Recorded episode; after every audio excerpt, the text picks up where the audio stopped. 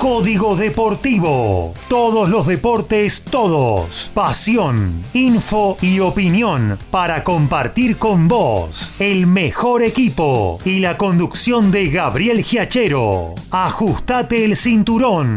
Arranca Código Deportivo.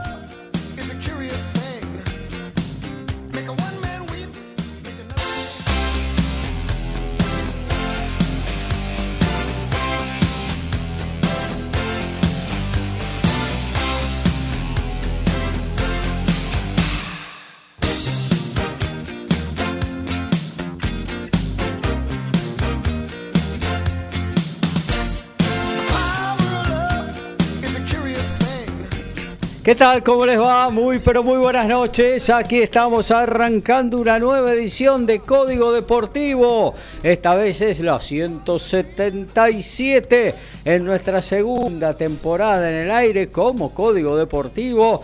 Ya habíamos estado haciendo lo que antes se llamaba el picadito durante tres años anteriores Así que tenemos mucho recorrido con el deporte, mucha información, mucha pasión para entregarles en cada una de nuestras salidas al aire, tanto los miércoles 22 horas como los sábados a partir de las 11.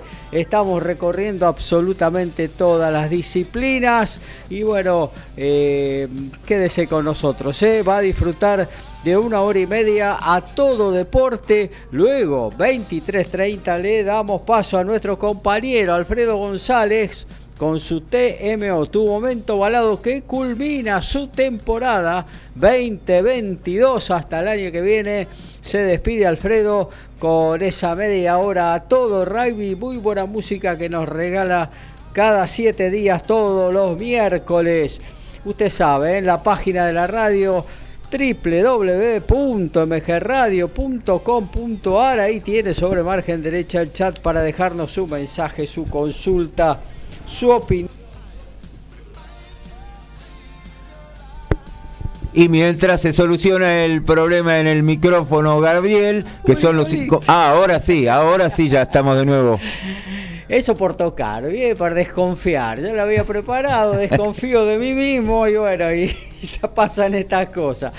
Eh, bueno, eh, decía que tenemos muchísimas cosas en esta hora y media para compartir con ustedes, así que ya vamos a iniciar la recorrida con nuestros especialistas porque se viene el fútbol, ¿eh? se vienen los cuartos de final. Che, qué rápido pasó este mundial, quedan 10 días, qué, bárbaro. Eh, se vienen los cuartos de final de la cita máxima del balompié del mundo y por eso vamos a saludar a nuestro especialista en fútbol, el señor Horacio Boquio. ¿Cómo anda Horacio? ¿Qué tal, Gabriel? Muy buenas noches, compañeros, audiencia. El gusto de compartir esta emisión de Código Deportivo sí, como decías, 17 días consecutivos con el Mundial. Hoy el primer día que tenemos de descanso. Eh, va a continuar mañana y ya el viernes se vienen los platos fuertes ¿no? de, este, de estos cuartos de final que para nosotros va a ser muy importante lo que vaya a ocurrir por la tarde del viernes unos cuartos de final que tienen más o menos a los que preveíamos, salvo la gente de Morocco. Y lo de la sorpresa de Marruecos ayer, eh, realmente en el partido eliminando a España. Una España que eh, fue al revés del resto de los candidatos, que van de menor a mayor. España fue de mayor a menor.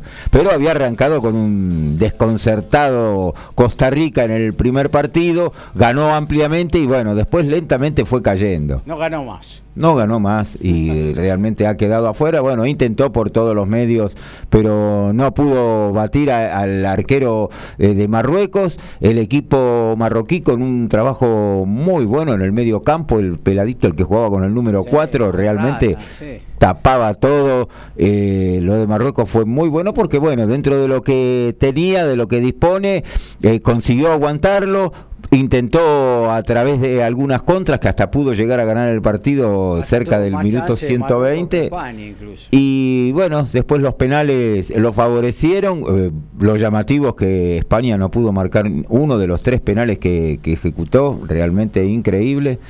Así que bueno, se quedaron afuera y ya eh, acompaña lo que pasó con Alemania, con Bélgica, eh, el mismo Uruguay. Así que son varios las sorpresas que hubo y ahora esperando qué es lo que ocurre entre este viernes y sábado con el, la, parte final de estos cuartos, ¿no? Claro que sí, hoy todos vamos a hablar de fútbol, pero nuestros especialistas son especialistas, ¿sí? Por ejemplo, tenemos al señor tenis Lautaro Miranda, ¿cómo anda Lautaro? Hola Gaby, muy buenas noches para vos, para los compañeros, para toda la audiencia tenemos, bueno, para comentar en lo que tiene que ver con el tenis, porque ya tenemos lista de entrada para la Verde de Australia con los argentinos, ya lo vamos a estar comentando y también, bueno, a partir de mañana se podrán disfrutar eh, las semifinales de los torneos interclubes en eh, for Play, así que vamos a estar degradando en detalle qué equipos juegan, quiénes lo integran y tenemos realmente muy lindas semifinales tanto en damas como en caballeros del Interclubes de primera división de la Asociación Argentina de Tenis. Con nombres importantes, sobre todo lo que tiene que ver con los eh, tenistas nacionales. Y bueno, seguimos la recorrida. Nos vamos a los polvorines. Lloverá esta noche, está pesadísimo. A ver si nos trae alguna novedad Daniel Medina de básquetbol, de automovilismo y quizás de lluvia. ¿Cómo anda Dani? ¿Qué tal Gaby? ¿Qué tal compañeros? ¿Qué tal audiencia? Novedades de lluvia tenemos para el viernes 50% de, posibilidades de precipitación pluvial. Sí. Desde ya les aviso. Hoy no. sé si cae. Hoy ahí no llueve. ¿Mm? A, Vamos a, salir a pesar de que podían a pesar de que, el pronóstico decía que podían caer unas gotitas, hasta ahora se ha despejado completamente el cielo, por lo menos acá en el noroeste de la provincia de Buenos Aires. Eh, no sé si el viernes caerán sapos y culebras realmente, pero con que caiga agua me, da, lo mismo. estaríamos bárbaros porque realmente este, como diría mi amigo Ricky, ¿cómo estará Ricky Bates? No, Ricky está. No, mejor. Ahora le vamos a preguntar al amigo. Sí, hoy, hoy, hoy es la oportunidad de, de, de Firulay sí o sí. ¿eh? Hoy es el día. Pero bueno, nada, una broma para, para, el gran, para el gran amigo. Bueno, por supuesto sí, al, margen del calor, ¿eh? desde ya, y al margen del mundial, ¿eh? este, por supuesto que tenemos lo que nos compete, siempre que tenemos automovilismo y, y En automovilismo vamos a hacer una reseña de lo que nos falta de, de eh, la parte internacional, que comenzamos el día sábado con los, con los postos, se podría decir, desde ya, lo que fue la Fórmula 1 y la Fórmula este, 3 este, de la FIA y lo vamos a completar con el resto de participaciones argentinas en la categoría de los autos con techo, desde ya, ¿no? que ha sido importante y vaya si lo fue, ¿eh?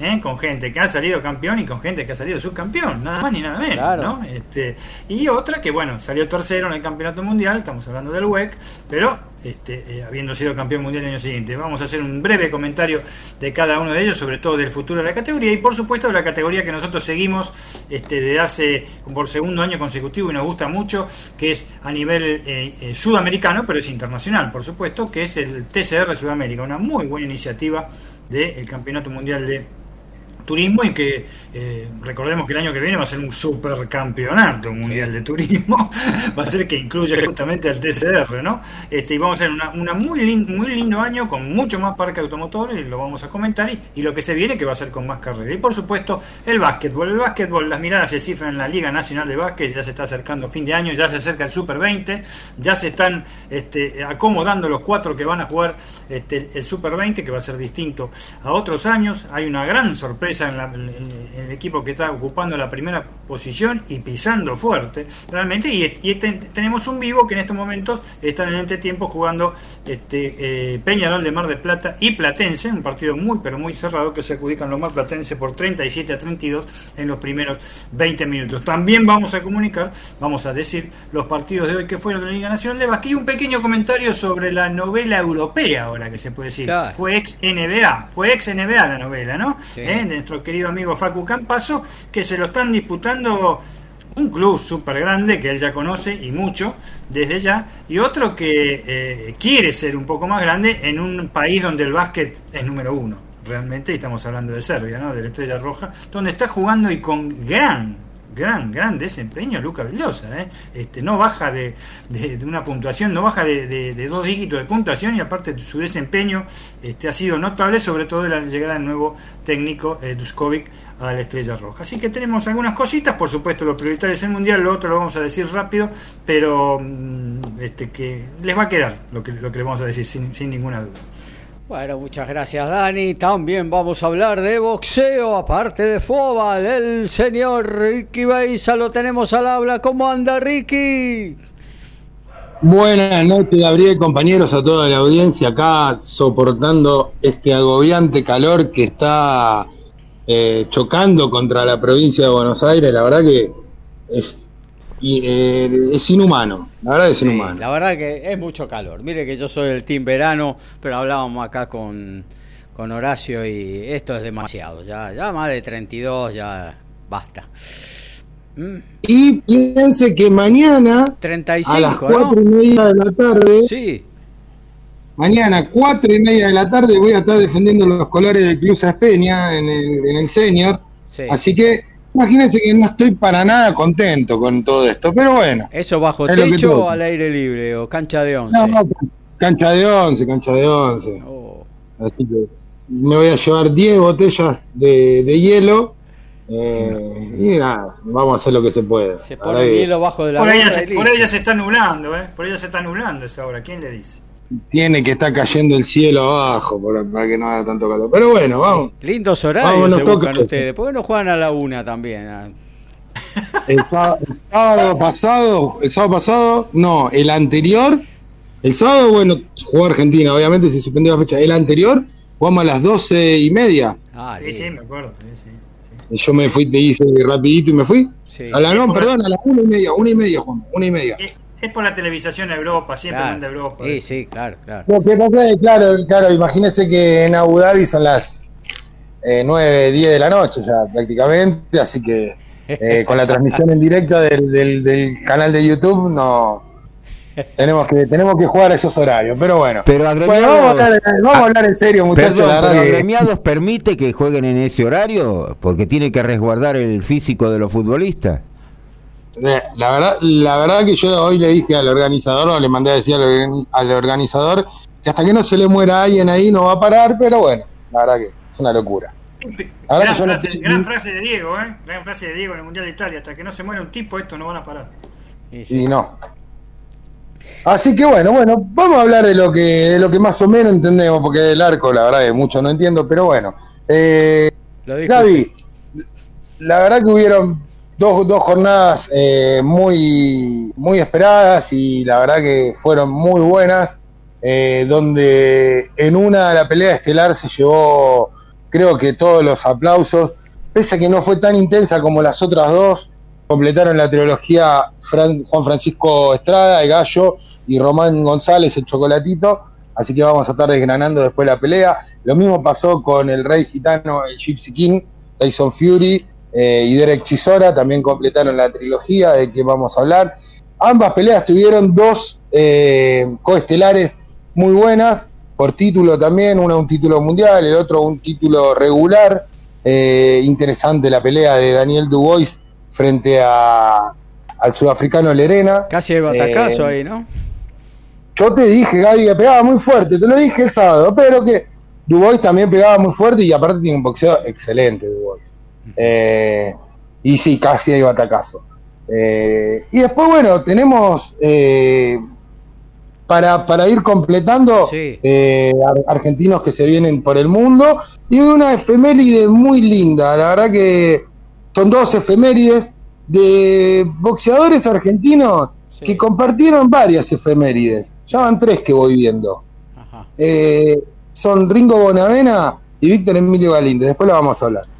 Bueno, como no, hasta ahí, eh, amigo oyente, todo lo que tenemos para ofrecerle a ustedes, pero claro, nos vamos a meter en la primera parte del programa con el Mundial, porque se viene Argentina, Países Bajos, Argentina, Holanda, como usted quiera llamarlo, y todos los cuartos de final de este Mundial Qatar 2022, que ya aportó un par de sorpresas, un par de pesos pesados que quedaron afuera y bueno, se viene lo mejor, ¿eh? verdaderos partidazos para este, estos cuartos de final.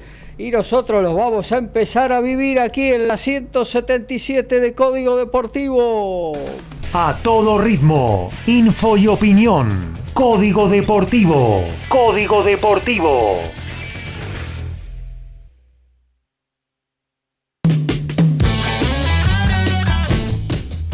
Y se está jugando ya la final, cinco minutos del segundo tiempo en la Liga Colombiana, partido revancha, Deportes Pereira, Independiente Medellín igualan 0 a 0, recordemos que el último domingo habían igualado 1 a 1, Diver Cambindo había marcado el tanto de Medellín, Leonardo Castro el de Deportes Pereira. En automovilismo, fue Kimsa Grosjean y una apuesta fuerte. El francés Romain Grosjean fue seleccionado para representar oficialmente a la fábrica italiana Lamborghini en las competencias de endurance. Sus tareas comenzarán con un G3 del equipo Iron Lynx en las 24 horas de Daytona, pero será una parte fundamental del desarrollo del LMDH, o sea, este, un híbrido, un Lamborghini híbrido para el año 2024, en que la empresa italiana se presentará en IMSA y tal vez en WEC. El día de hoy en Caballeros, en el Interclubes de Primera División de la AAT, Geva le ganó 2-0 al primer equipo de San Lorenzo con triunfo de Genaro Olivieri sobre Camilo Hugo y de Sebastián Báez sobre Federico Coria. Luego el, Buenos Aires Lawn Tennis Club le ganó a Belgrano. Eh, allí en Belgrano el único punto fue 2 a 1 para los de Olleros, pero en Belgrano jugó Francisco Cerundo, lo venciendo Juan Pablo Ficovich en el Super Tiebreak. Lamentablemente para él no fue suficiente. El día de mañana, por Teis Sport Play, desde las 10 de la mañana, semifinales de Damas. 10 de la mañana, San Lorenzo A, equipo que tiene a Solana Sierra y Nadia Podoroska, ante el Buenos Aires Lawn Tennis Club, que tiene a Lourdes Carlet, y no antes de las 13 horas, el Club San Fernando ante Gimnasia y Grima de Buenos Aires. En básquetbol, el base santafesino de 31 años, Juan Ignacio Brusino, hermano de Nico Brusino, que está en estos momentos en Gran Canaria, en España, comenzará una nueva etapa en 15 de Santiago del Estero, retornando el nacido en Cañada de Gómez, proveniente de Dorados de Chihuahua, México, donde disputó 30 partidos del 5 de julio de este año. Se sumará al equipo de la fusión que disputa la Liga Nacional de Básquet y la Champions League de las Américas, que comenzará el próximo martes en eh, Uruguay. Recordemos que el Guardia tiene el récord histórico de asistencias en un partido de la Liga Nacional 19 nada más ni nada menos y tendrá sus primeras prácticas mañana y su debut se producirá en la primera ventana de la eh, Champions League en eh, Montevideo.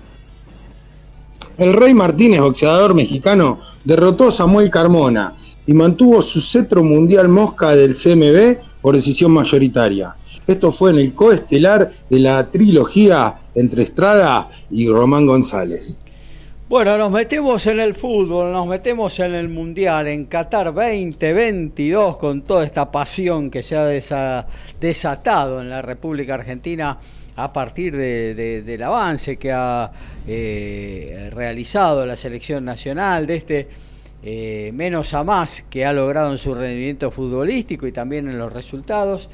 Eh, en principio vamos un poquito a charlar sobre lo que fue el partido de los octavos de final, esa en el marcador ajustada victoria, sufrida hasta diríamos, ¿no? Si no hubiera habido un cruce ahí de Lisandro Martínez o la tajada del Dibu sobre la hora, quién sabe lo que podría haber pasado, pero en el desarrollo Argentina fue claramente superior y, era para, para tener un, un marcador eh, mucho más aliviado y llegar al final del partido bastante más aliviado. Eh, pero bueno, ahora se viene otro desafío mayor. Antes de meternos en esto, Horacio, ¿qué le parece si recorremos los octavos de final que se terminaron en el día de ayer? Con una sorpresa mayúscula, pero bueno, vamos a recorrer octavo de final y qué nos deparará el destino desde el viernes, que se inician los cuartos en adelante. Y arrancamos con lo que ocurrió sábado, domingo, eh, lunes y martes. Tuvimos la victoria de Países Bajos 3 a 1 ante Estados Unidos, el partido de Argentina ganándole 2 a 1 en la tarde del sábado a Australia, luego continuamos con la victoria de Inglaterra 3 a 0 sobre Senegal, 3 a 1 le ganó Francia a Polonia, Japón empató 1 a 1 con Croacia, por penales pasaron los croatas. Brasil le ganó 4 a 1 a Corea del Sur y ayer se cerró con la igualdad en cero entre Marruecos y España, ganando 3-0 por penales el equipo marroquí. Y el partido final, la goleada de Portugal 6 a 1 ante Suiza. Muy bien, arrancamos entonces los cuartos el viernes 12 del mediodía. A las 12 del mediodía con Croacia y Brasil, va a continuar a las 16 con Holanda-Argentina. El sábado, partido que vamos a tener el primer tiempo en MG Radio con desde las 12 Marruecos y Portugal y se va a cerrar a las 16 con Inglaterra y Francia. Hay otro partidazo, ¿no? Y creo que tenemos, eh, así a simple vista, me parece que por lo menos dos son partidazos, el de Argentina con Holanda, el de Inglaterra con Francia. Puede ser también un muy muy buen partido el de Brasil-Croacia. Quizás el que menos apunte sea el de Marruecos-Portugal. Pero bueno, Marruecos después de lo, lo, que hizo con España y lo que hizo en la serie en sí, eh, es un rival que todavía no se sabe si los portugueses, que ayer tuvieron una actuación descollante ante Suiza, la pueden ratificar. Lo que sí mostraron es eh, un ataque demoledor porque han tenido en el banco de suplentes dos o tres figuras importantísimas. Tiene un recambio realmente muy importante el equipo portugués y lo, demostró ayer, ¿no? Claro que sí. Eh, y una victoria que para mí era fue sorpresiva. 6 a 1, me parecía que el partido iba a ser muchísimo más peleado, hasta que incluso Suiza le podía dar un dolor de cabeza, pero bueno, se fueron sucediendo los goles, eh, la diferencia se fue ampliando y, eh, y, ya quedó muy lejos en el marcador Suiza, el partido se abrió, se eh, desnaturalizó y bueno, fue goleada portuguesa sin Cristiano Ronaldo en cancha, más que unos minutos sobre el final del encuentro, ¿no? Pero fue eh, suplente y justamente el, delantero que lo suplantó metió un hat-trick, ¿no? Así sí, lo de Goncalo Ramos realmente espectacular. Eh, los tres goles que marcó, ganó con con muchísima claridad el equipo portugués, mostrando, sí, no solo a Ronaldo, sino también eh, a, a, Leao, creo que era el otro que tenían en el banco de suplente, que también entró y marcó un gol, el último me parece que fue el sexto. Tenía eh, tres delanteros que habitualmente son titulares y Ramos venía estando de suplente, en algún caso había entrado, no había marcado ningún gol en, en estos tres partidos porque prácticamente nunca era titular. Claro. Y ayer, bueno, el recambio le dio un resultado realmente más que, satisfactorio al técnico, así que Portugal se quedó ahí eh, ahora en vistas de, poder llegar a, ser uno de los semifinalistas, ¿no? Vamos a ver qué es lo que ocurre con Marruecos. Marruecos es un equipo durísimo, sobre todo en defensa, y que, que juega eso, al contragolpe, con dos extremos veloces por cada punta y que te pueden complicar la vida, claro que sí. Eh, ya lo sufrieron varios equipos durante este mundial y bueno, quizás eh, eh, Portugal también deba cuidarse ¿no? de Marruecos, a ver qué, qué pasa. Y después en la solidez defensiva y el segundo gol, que me parece que ahí es donde define el partido, el del zaguero Pepe, 39 años, una columna ahí atrás y que después cada vez que iba al área adversaria no solo marcó una oportunidad, ganó en dos o tres oportunidades más el juego aéreo también de Portugal, realmente lo complicó a, Suiza, que prácticamente fueron escasos los minutos donde demostró que podía llegar a hacer frente, pero yo creo que después del segundo gol y ya el tercero enseguida del comienzo del segundo tiempo estaba definida la cosa. Se puso el traje de candidato Portugal con esta goleada y con un Marruecos que asoma como más potable que si hubiera jugado contra España, ¿no? Lo que pasa es que si uno va a lo que se vio, y un gran candidato es Brasil y otro es Francia. Argentina no está también ahí, pero eh, hay dos que demostraron la potencia que tiene eh, Mbappé y la dirección, no solo la potencia en el disparo de los goles que hizo el otro día, con la dirección que envió la pelota desde costado, con la violencia que el arquero no, no, pudo reaccionar. Sí, Mbappé le tiene un desgarrito. Desgarro, no y se le puede complicar mucho arriba. Claro, porque Francia no sería lo mismo sin Mbappé, ¿no? Y creo que me parece que es... Eh, la explosión, me parece que la explosión del conjunto de Galo eh, desde que toma la pelota en, cualquier sector del campo es Mbappé. Claro. Ahí explota y donde se ve también cómo funciona todo el equipo, ¿no? Todas las variantes que tiene, digamos. Por ejemplo, tiene un gran goleador como Giroud, desde ya, ¿no? Este, y, este, eh, realmente un equipo bravo, ¿eh? Cómo dejó, cómo dejó salir un poquito a Polonia en el primer tiempo, ¿no? este, y, después se fue con todo. Es un equipo La verdad que eh, si no es el mejor, este, le pegan el palo. El otro, concuerdo ahí con Horacio con lo que dijo del favoritismo de Brasil, aunque seguramente ya vamos a hablar de eso, pero son los dos están ahí. Con respecto a Portugal, la pregunta que hiciste vos, este Gaby, sí, puede ser. Tiene gol Portugal, ¿eh? Es muy importante en este mm. mundial, ¿eh? es muy importante. Tiene algo que Argentina no tiene, gol. Claro. Ahora, ahora vamos a ver cómo, cómo reacciona la defensa francesa ante Inglaterra, que recordemos es un equipo que tiene delanteros muy picantes y en el banco tiene delanteros que son, no sé si más picantes que los que están adentro. Eh, Inglaterra te llega por todos lados, hay que ver, ¿eh? hay que ver la, la solidez defensiva de Francia, porque todavía la verdad es que no la atacó nadie. No, seguro, eso es eso desde ya y no sé si el va a salir a atacar Inglaterra a Francia, eso es lo que la duda que tengo yo. no, es tradicional eso en los clásicos ingleses y franceses. El único que lo salió a atacar un poquito fue Australia el primer partido, los primeros 10 minutos, que le hizo un gol. Y después nadie más, nadie más lo atacó. Y es que, no sé, si yo tengo enfrente a un tipo como Mbappé, no le doy espacio. Digo, bueno, voy a jugar yo al contragolpe, ¿no? Porque si lo voy a apretar arriba, me tira un pelotazo largo Mbappé y me pinta la cara, no sé, digo.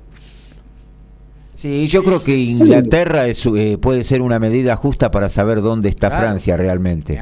Por lo que mostró Inglaterra, que también, no sé si a lo mejor está como en un segundo escalón como candidato a la altura, vamos a poner, de Portugal pero por lo que ha mostrado hasta ahora Inglaterra, eh, puede ser un rival muy, muy difícil para Francia y ahí hay que ver si lo puede superar con la, claridad que tiene en algunos momentos de los partidos que ha disputado hasta ahora. Claro que sí, claro que sí. Y a mí...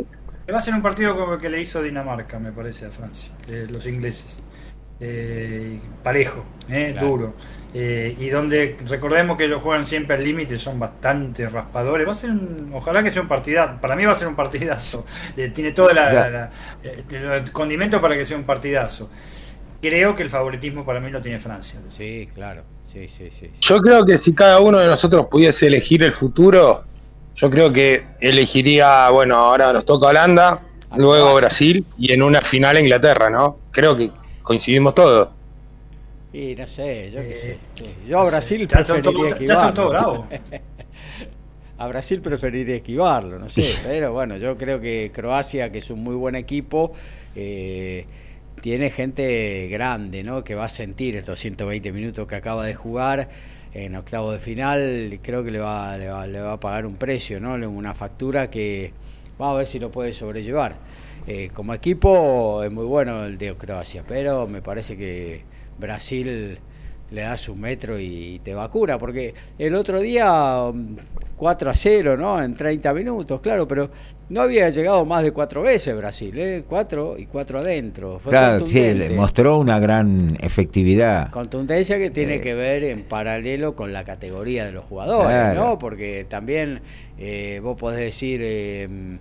Eh, eh, el adversario de Brasil también llegó y no pudo concretar. Sacó un al arquero del ángulo, por, qué sé. Por, si fueran pocos, ya lo comentamos el otro día, ¿te acordás, Gaby? Sí. Brasil tiene muy buena, muy buenos arqueros, los tres son arqueros, pero Allison creo que llevó una ventaja sobre todos. ¿eh? Sí, sí, sí y Corea, Corea, no jugó, Corea jugó más novel de lo que es, o más inocente de lo que es. Este, no, no hizo un esquema de esperarlo. Para mí le hizo un esquema de tratar de jugar. Son rápidos, rapidísimos, sí, una cosa de loco como corren. Pero eso es letal. Tenés que hacer una fórmula, de una, táctica de jugar contra Brasil que tiene que jugar, de ser como lo había dicho yo la otra vez, que tiene que durar 100 minutos, ¿no? Desde ya. Eh, pero eh, así palo a palo con Brasil. Ah. No, no, no podés, no podés. Yo creo que a Brasil hay que mostrarle los dientes primero, antes de mostrarle el juego que vamos a hacer. Eh, recuerden, la final, la primera final, la pelota, la primera pelota que fueron a buscar, un argentino dividida, un argentino y un brasilero, Otamendi lo levantó por el aire a, a, Neymar, creo que fue, pero lo levantó por el aire, le dio un golpazo y como que le marca, le marca la cancha. Eh, es verdad lo que dice Dani, que los coreanos por poco no, no se sacaban fotos en el medio del partido con los brasileros. Sí, no, le quisieron jugar igual, igual. Pero, ojo, te comparto lo que decís vos. ¿eh? La final de la Copa América fue, fue elocuente en ese sentido, como Argentina mordió, hizo un plan establecido, metió gol en el, momento justo. no la pasó tan bien en el segundo tiempo Argentina como Brasil, seamos honestos en el Maracaná. Este, eh, pero eh, está bien marcar la cancha, pero era el contexto de la Copa América, este es otro contexto mundial. ¿eh? ¿Quién sabe marcar la cancha este, para los referís como es también? ¿eh? ¿Viste algún expulsado en este mundial? Sí, uno. Un, por ridículo, no sé, el, arquero de Polonia, un arquero, no sé, Polonia. ¿Cuántos partidos vieron? ¿Un expulsado? Sí, creo que uno. Sí, bueno, pero es un Brasil-Argentina. ¿Sabés cómo va a estar el árbitro? Para ver ese partido es un Brasil-Argentina. Este, eh, lo mismo pasó cuando jugaron, cuando jugaron en San Juan, lo que hizo Tamendi con el jugador brasileño, que, fue una locura el codazo, y los 22 se pegaron acá en San Juan. O sea, pero vamos a ver, es otro contexto para mí. ¿eh? Insisto que la Copa América, todo bien, todo grande, festejamos todo, gritamos todos, todo el centro se escuchó, hay videos, todo, gritamos como locos, festejamos, pero no es la Copa del Mundo, desde ya. Sí, no, y los árbitros son más severos también. Eh, por, este tema del fair play y todo eso, ¿no? Eh, así que, eh, no, yo lo evitaría a Brasil, pero me parece que Croacia no le va a dar el cuelo para pasarlo, ojalá sea así. bueno, y ya más o menos recorrimos octavo de final. Eh, podemos meter en lo que pasó con Argentina, ¿no? Un partido que creo que Argentina mereció ganar bastante más cómodo. ¿Cómo lo vieron ustedes? Y que pareció que eh, estaba definido el partido y que en poco tiempo Australia se lo terminó complicando, no solo por ese sorpresivo gol. Eh, el rebote, ¿no? en el rebote que termina eh, descontando a través de. le pega a a Enzo Fernández. Eh, ese descuento y después, bueno, esas dos jugadas fundamentalmente, la última ya en el cierre realmente del partido, ese manotazo que para y gira y hacia atrás y consigue agarrar la pelota a Martínez, realmente no, no mereció Australia. Pareció el palo de Resenbrick en ese Él pareció y esa, la pelota esa, sí, el famoso segundo gol que pudo haber marcado Holanda en la cancha de River, sí, sobre el final, darlo vuelta, ¿no? Claro. Ese partido. vivo, pero me imagino que ustedes sí, que vieron el partido, se les habrá manchado un poquito, ¿no?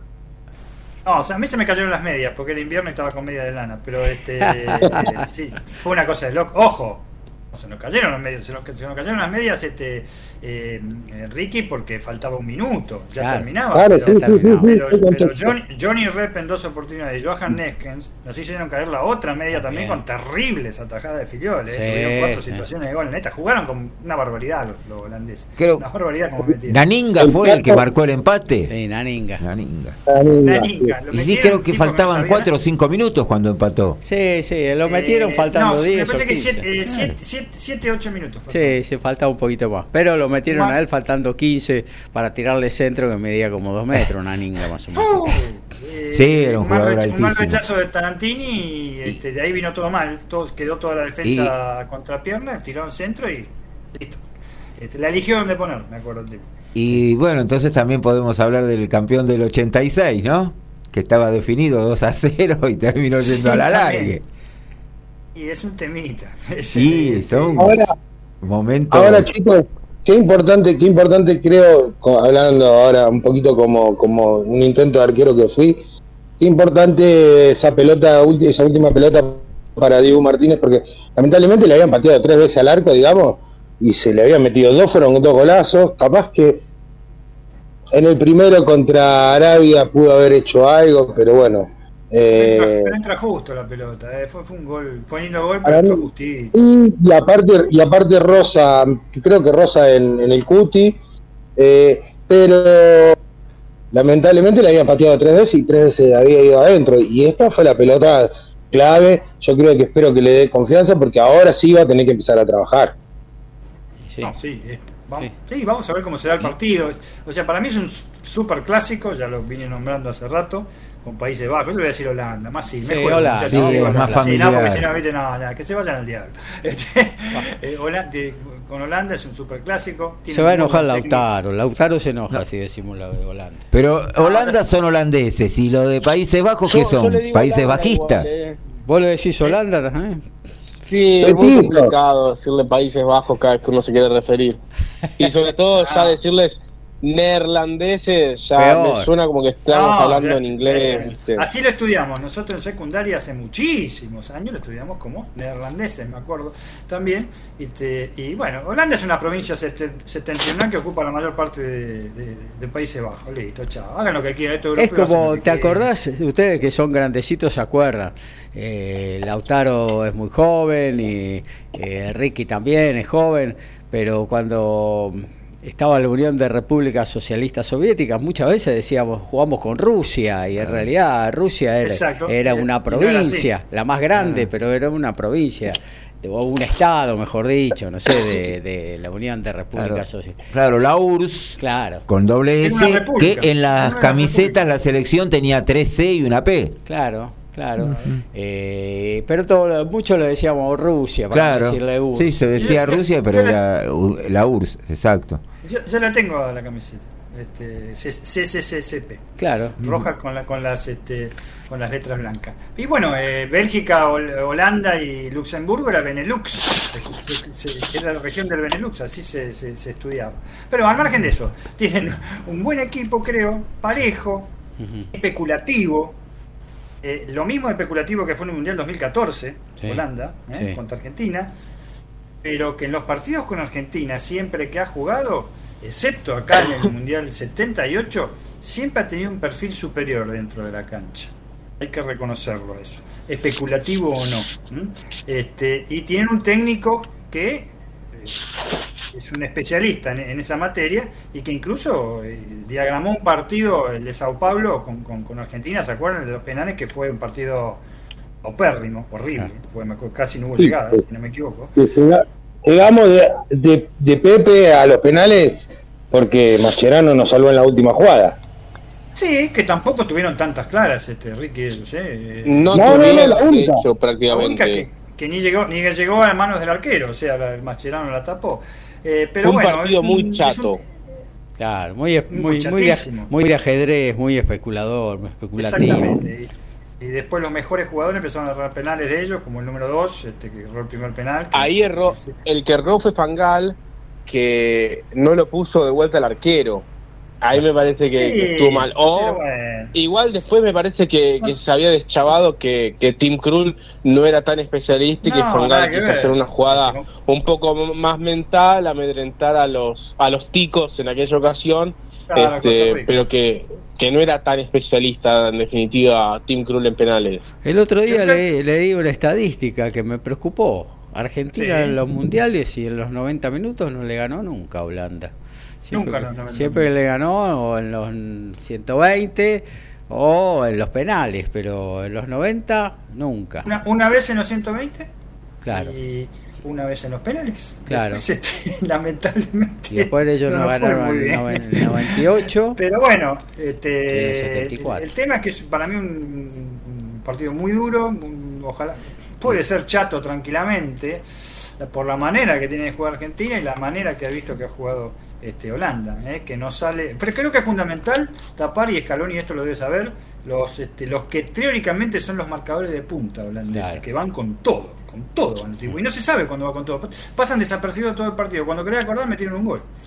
Bueno, el otro día el gol lo hizo, lo hizo Danfries viniendo solo. Increíble como no lo vio nadie. Entró solo el tercer gol de Holanda, lo, entró solo Danfries por, por la segunda, atrás de todo, digamos. Sí, en dos pasos, cuando quieren, y no son tan especulativos, y con Bangal no hay caso, porque no creo que sea una cuestión holandesa, creo que es una cuestión de Bangal eh, dan dos pasos adelante y llegan a Daria. ¿eh? Y tienen con qué. Pero bueno, eh, Argentina tendrá que contrarrestarlos. Este, la verdad que Leo anda una barbaridad. Messi, hay que ser honesto, para mí está haciendo lo que puede, está jugando bastante bien, está, está frotando la magia, la, magia este, haciendo goles, ¿eh? como lo hizo como lo hizo en la primera ronda de, Brasil 2014. Este, y eh, lástima, ojalá, porque aparentemente juega Di María, aparentemente juega Di María, que es el único para mí que tuvo de los argentinos eh, eh, una real explosión, en el sentido que es el único que quiere, el otro día lo comenté esto, que quiere abrir, Cambio de ritmo, la defensa en base, en base a habilidad y encarar siempre, ¿eh? desde ya. No como ese juego anodino, y con esto me gano muchos enemigos. Para mí es un juego anodino que hace empezar a, jugar para atrás. Ya lo hizo un equipo que lo eliminaron ayer. que, es España. le pasó lo mismo a España, le pasó lo mismo que en el Mundial de Rusia con Rusia. Exactamente lo mismo. Este, y no llega, y no tiene gol. Y Argentina, yo creo, a pesar de, Julián Álvarez, que me encanta cómo está jugando, le pone una polenta al pibe impresionante, me encanta el Toro Martínez a mí, me encanta a mí cómo juega. ¿eh? No se le está dando, el otro día se perdió tres goles. Pero en fin, este, dejemos, ya, ya se le va a dar. Eh, es un equipo que le falta gol, no hay duda. Me parece que, le falta gol. Este, no puede ser esos partidos. El, de Australia tendría que haber sido un gol o dos goles más. Este, increíble. No sé por qué se los pierden. Llegan, llegarán muy exigidos, muy sobre el pucho, pero le falta, le falta gol. Y me parece que es una cuando la atacan es una defensa permeable. Me parece. A pesar de que está Otamendi. Me parece que es Solo, yo, eh, volviendo un poquito a lo, lo de España, a mí me parece que, bueno, España siempre, bueno, sobre todo en las redes sociales y la, prensa española, yo siento que ensalza mucho a un equipo que no tiene historia en los mundiales. España no es un equipo que tenga historia en los mundiales. Y sin embargo, cada mundial es como que se lo ensalza permanentemente eh, al respecto de, de, sus condiciones y demás. Y también, bueno, el 7-0 hizo que ensalcemos a una selección que después quedó a la vista que no era gran cosa. Y además, yo hasta tengo mis dudas de que no hayan, digo, pues se dijo también que habían ido atrás con Japón para después chocar con Marruecos. Después de ver cómo jugaron con Marruecos, yo hasta tengo mis dudas eh, de si realmente fueron para atrás o perdieron porque no, no les dio para ganar la Japón. Yo creo que eh, España, más allá de ese toque anodino, porque la verdad que me cansé de que Rodrigo se la pase a, a Laporte y Laporte a Rodrigo y Rodrigo a Laporte y Laporte a Rodrigo. Me cansé, me cansé, me cansé. Y encima alguien, no sé, ahí en la transmisión dijo, y el Rodrigo el que más eh, pases aporte. Sí, claro, si se la tocas a uno que tenés a 5 metros no vas a fallar nunca el pase. Claro, pero bueno, eh, más allá de eso, más, eh, más allá de esta tenencia inocua de la pelota, porque ¿para qué tenés querés tener 85 eh, minutos la pelota en los pies si la vas a tocar siempre para el costado o para atrás? Eso no sirve para nada. Yo creo que España en este mundial le faltó más experiencia, ¿no? Son todos chicos muy jóvenes. Luis Enrique se jugó por todos, chicos de 21, 19, 18 años. En un mundial, más allá de que estaba Busquets, eh, necesitaba experiencia en todas las líneas, ¿viste? Y me parece que por, eh, España puede ser temible en el próximo mundial. En el próximo mundial puede ser temible España, porque más allá de la historia, es cierto lo que dice Lautaro, España no, no ha tenido historia en los mundiales, pero desde la explosión del Barcelona, que España era un Barcelona reforzado en aquel momento cuando salió campeón del mundo, eh, a partir de esa explosión y de ese cambio de paradigma del fútbol español, que antes se decía la furia española, porque España iba para adelante y se llevaba a todo el mundo puesto. no era nada, era un, era un borbollón. claro, bueno, eh, ha cambiado el paradigma del juego. Eh, y creo que eh, eso ha hecho de que en estos últimos mundiales se lo pusiera como un posible candidato a la victoria. ¿no? Creo que para el próximo lo, lo tenemos que tener en cuenta España los cuatro años de aquí al próximo dirán, ¿no? Hay mucha tela para cortar todavía, camino por recorrer. Pero bueno, eh, en definitiva pasó Marruecos, ¿eh? con una hinchada delirante que realmente marcó la diferencia, creo que detrás de la Argentina. Finalmente hubo un árabe, finalmente hubo un equipo árabe llegando lejos, como habíamos dicho, como yo había dicho hace un par de semanas. Claro, claro, claro, exacto. Eh, creo que la, la hinchada... Que en, realidad es, africano. Es africano, sí, sí. Es africano, eh, obviamente como Nigeria, como Tunis, es árabe, sí que debe ser.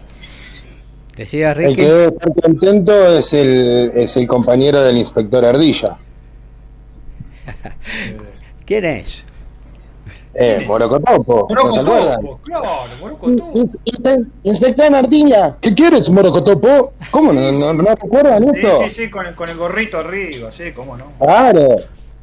Eh, típico, típico personaje de Marruecos. Sí, y bueno, muchachos, este, lo típico fue Rapalini el árbitro, ¿no? ¿Era? Sí. Bueno, eh, lo, escucharon ustedes hablándole en inglés a Busquets y a Bono, eh, Busquets es español y entiende castellano y Bono eh, juega en el Sevilla y les hablaba en inglés, Dios mío. Sí, y bueno. No sé, no sé, eso, eso, no sé, no me meto porque por ahí tiene la obligación de hacerlo, por una regla de FIFA o algo de eso, ¿no?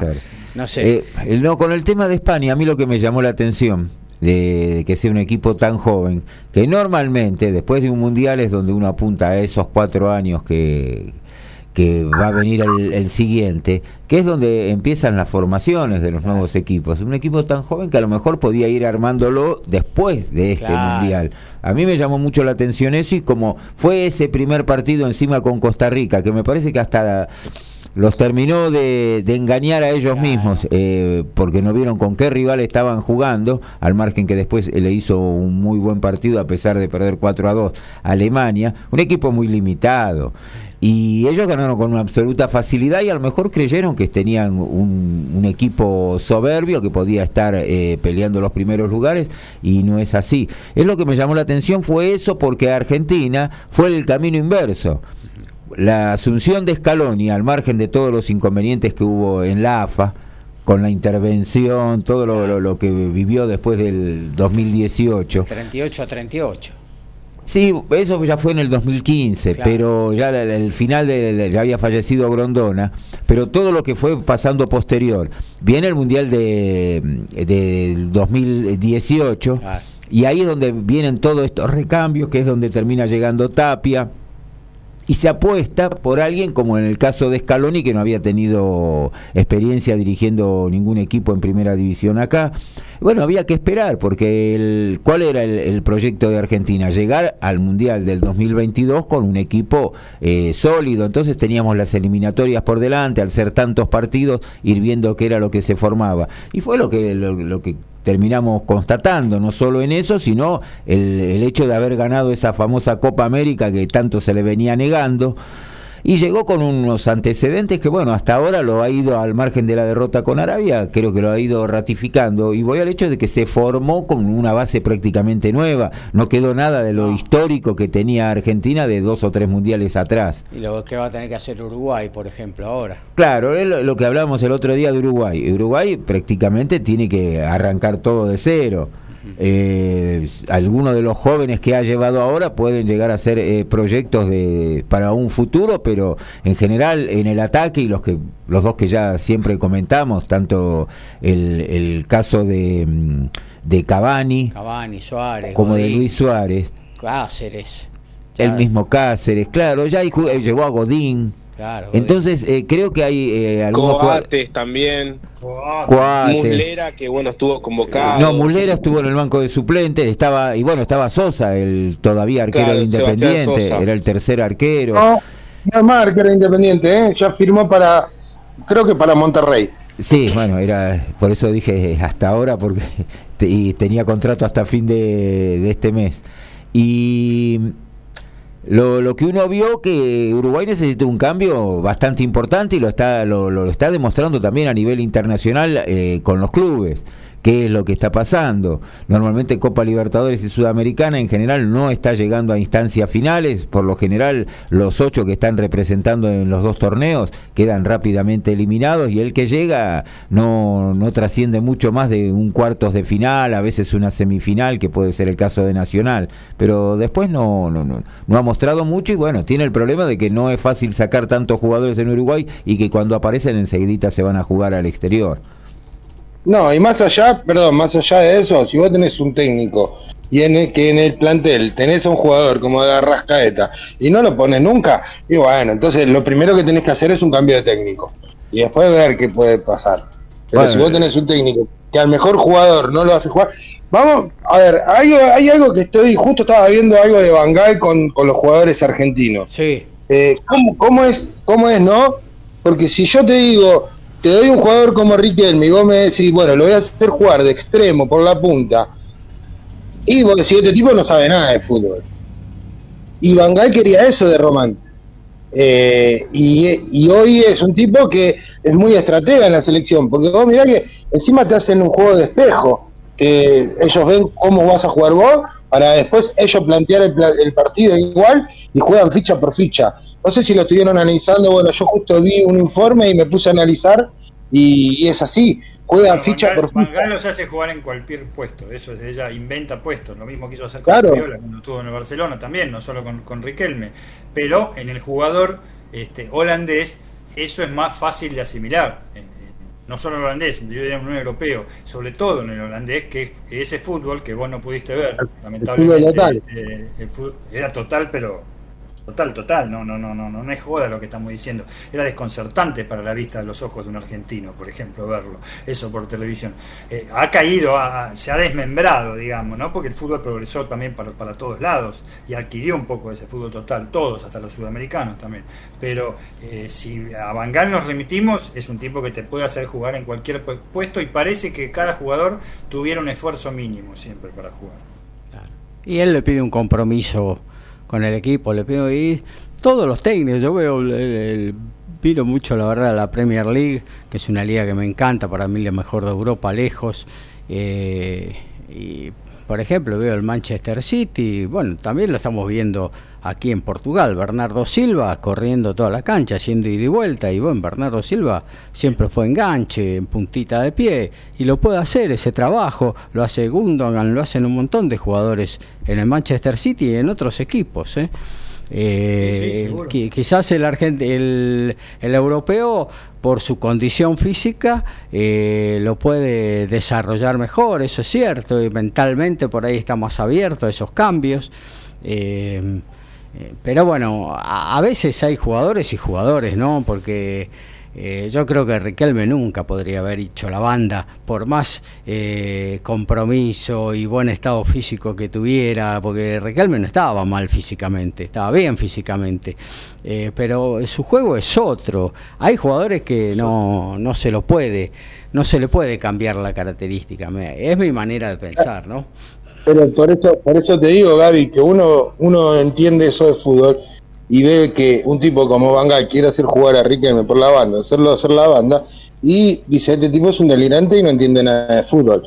Pero capaz que, como te digo, eh, a, Holanda lo hace jugar en cualquier puesto. Eh, vos fijate, vos fijate que el, segundo gol de Holanda, los dos centrales están arriba de mitad de cancha.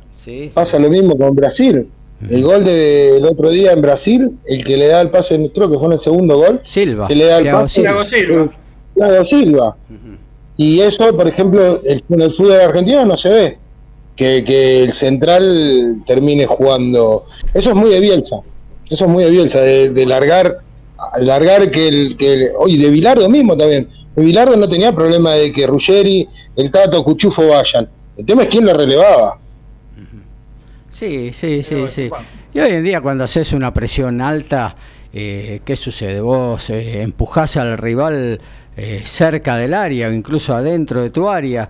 en función ofensiva del rival no hay nadie. ¿Para qué vas a tener cuatro, de, cuatro defensores? Tenés los dos de la banda prácticamente a la altura del área rival y hasta los dos centrales. A veces se meten hasta tres cuartos de cancha de rival porque atrás no hay nadie para marcar, están todos en función defensiva, entonces eh, por ahí pasa la, la, dinámica del juego, ¿no? Esto no es un Las ofensivas, viste Gaby, las ofensivas, este es un buen detalle ese, ¿eh? porque lo he visto sobre todo en la primera ronda, eh, sobre todo a Argentina le pasó, cómo lo presionaban arriba, ¿no? En la salida, por supuesto, Argentina, España, Alemania, todos, o esos mismos equipos también lo hacían, pero eh, está comprobado, eh, en Argentina muchas veces se hace también en los campeonatos acá, locales, pero dura 45 minutos. Claro, claro. Eh, vos sabés que los europeos también, no, no, les da el físico ni a ellos para hacerlo durante 90 minutos. Sí, es muy difícil. Es inútil, es muy difícil, ni con los cinco cambios. puede ya está el partido, cuando están los cinco cambios, el partido está totalmente desvirtuado. Este, es muy difícil ejercer la presión los, los 90 minutos. 45 sí, pero en, los 15 minutos cuando se fue al vestuario, cuando venís es otra cosa seguro. Claro, sí, sí, sí. para cualquier equipo. ¿eh? Te menos quizás, menos quizás para Brasil, que no hace esa presión asfixiante Brasil, pero después vieron cómo atacan todos, ¿no? Atacan todos, atacan todos. Y si en el medio campo de Brasil el único que marca es Casemiro. Sí, sí no, es la primera vez, ¿eh? No es la primera vez. Todo, eh, siempre ha tenido cinco que marcaron. Siempre algún después, después, todos priorizan el ataque desde ya. Como el Brasil claro, del 70. Fíjate que los internos son Neymar y Luca Paquetá. O sea, ninguno de los dos va a marcar. No, exacto. ¿Y qué falta le hace que le hizo? Lo había dicho el otro día Lauti. Eh, Neymar a Brasil, eh, está jugando bien. No sé si súper bien, pero está está muy, muy, muy, muy Y te hace la, te hace la diferencia en los últimos metros, te hace la diferencia. Claro. Es, es, terrible, terrible, terrible. Y ese chico Rafiña este, y el otro, el que siempre nos burlamos, el del pelo blanco, como es, este, el Charlison, son letales también. ¿eh? Sí, y, Vinicius, Vinicius ¿cómo lo parás? Mamita. Sí, no, no, no, eh, eh, o sea, vamos a ver, porque como dije yo antes, no, no están sobradores ni nada, están tranquilos. Sobraron un poquito con el bailecito, ¿eh? En el bailecito, la verdad. Bueno, pero eso es una cosa que, los colombianos también lo hacen. Sí, este, hacerlo un gol, dos goles. Te da ganas de matarlo. Pero hacerlo. La cancha en la tribuna te da ganas de matarlo. Un gol, dos goles. Roy, King, Roy King dijo que hubiese actuado de otra forma si él estaba dentro de la cancha. Mira, el principal responsable de eso son la FIFA y los árbitros. ¿Cómo pueden estar casi 10 minutos festejando a unos jugadores? No hacen un gol. Es impresionante los minutos que se pierden. Este, se pierde como tres minutos cada vez que un equipo hace un gol en este mundial en los festejos. Es increíble. Y no se y no hablo de sacarse camiseta y todo eso. Tan, tan, no sé, no sé por qué lo hacen tan, tan así. En fin. Pero bueno, eh, retomando, eh, vamos a Argentina controlando. Ojalá va a ser un viernes este, realmente este, duro este, a partir de las 16 horas y ojalá pase. Eh, Argentina sería lo mejor. Va a ser un partido duro. Lo sigo. No me, no me atrevo a hacer comentarios. Tengo la ah, mejor dicho pronósticos. Eh, tengo la confianza que Argentina pueda andar, pero este. Eh, se abriría todo con un gol, ¿no? Sería tan bueno. Sí, claro. Pienso como, como, como, un chico, ¿no? pero se abriría todo con un gol, sería. Que hasta ahora no ha sido así en ninguno de nuestros partidos. Se ha abierto en el segundo tiempo, generalmente. O en el primero, bueno, el otro día con Australia, pero este después este nos ha costado mucho, eso es lo que quiero decir. Y ojalá que, bueno, por ahí esa, lo que yo eh, presumo, esa pasividad de, de Holanda nos puede llegar a servir, ¿no? Desde ya, ojalá. Sí, sí, yo creo que va a ser un partido no, no solo duro, sino muy muy calculado, muy mm, de mucha como un partido de ajedrez. Todos se van a eh, van a estar continuamente cuidándose eh, de no cometer errores y creo que va a pasar por ahí. Y bueno, por ahí algún jugador hace la diferencia, puede ser Messi. Eh, Holanda tiene a Depay, que bueno, Depay ha, ha, regresado a su nivel, lo fue llevando a poquito Bangal en este campeonato. Y bueno, ahora ya es el jugador que todos conocemos. Eh, y bueno, eh, va, el, hongo, el, hongo marcador de punta, ¿cómo se llama? Glaco, Glaco. Ah, sí, Capco, algo de eso, sí. algo de eso. Es, También. está siempre, está siempre es defensor, pero está siempre ahí en el área. No, ahora, ahora está jugando casi de delantero, ahora prácticamente. delantero, ahora sí. Y tenemos las dudas con, con De Paul y Lautaro Martínez, ¿no? Ah, Para el partido del viernes. Claro. Sí, y De Paul, si, se va si no se voy a jugar De Paul, está está, complicada. A pesar, debo sacarme el sombrero con McAllister, ¿eh? la verdad. yo no creía que iba a jugar como jugó. Ha cumplido, me parece, con creces. ¿eh? En los partidos que le ha tocado una tarea difícil. Este, ¿Por qué? Porque está siempre cerca de Messi. Ha corrido, ha metido como loco. Me parece que ha metido muchísimo. Este, y ha distribuido siempre el juego. Ha cometido prácticamente yo no le vi cometer errores a McAllister, ¿eh? el traslado de pelota en los pases, muy muy interesante su tarea. Claro. Sí, yo, eh, perdón, para ir cortito, yo creo que si De Paul no juega, tendría que ingresar Paredes o Guido Rodríguez y soltar un poco más a Enzo, que es donde realmente hace, hace la diferencia con sus pases y con sus apariciones entre los dos centrales. Eh, se mueve muy libre y, con mucha capacidad. Así que vamos a ver qué va a hacer Scaloni si no puede jugar de Paul. Eso es lo que está pensando justamente Scaloni también. En Paredes, en el caso de que de Paul no pueda jugar, eh, con Enzo soltándolo un poquito más, quizás sobre banda derecha, eh, o sea, interno sobre la derecha. Y bueno, y Di María yo creo que va a jugar, va a ser titular el próximo viernes, ya hoy entrenó a la par del grupo.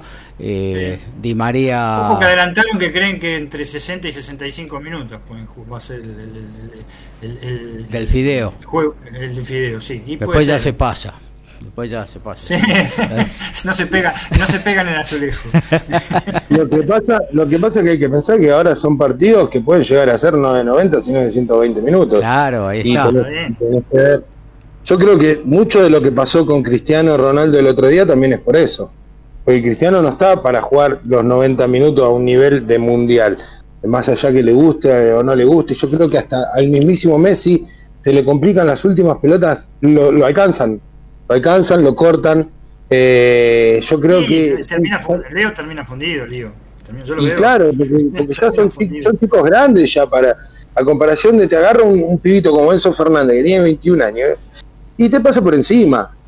Y así pasa con todos los chicos de, las elecciones. Eh, uno, uno dice, eh, por, por poner un ejemplo, este chico, el lateral, Danfries es, creo que es, el lateral de Holanda, te lleva puesto, te lleva puesto, no, no tiene ningún tipo de, pudor, te, te, agarra y te, te, gana en velocidad, en fuerza, te gana en todo.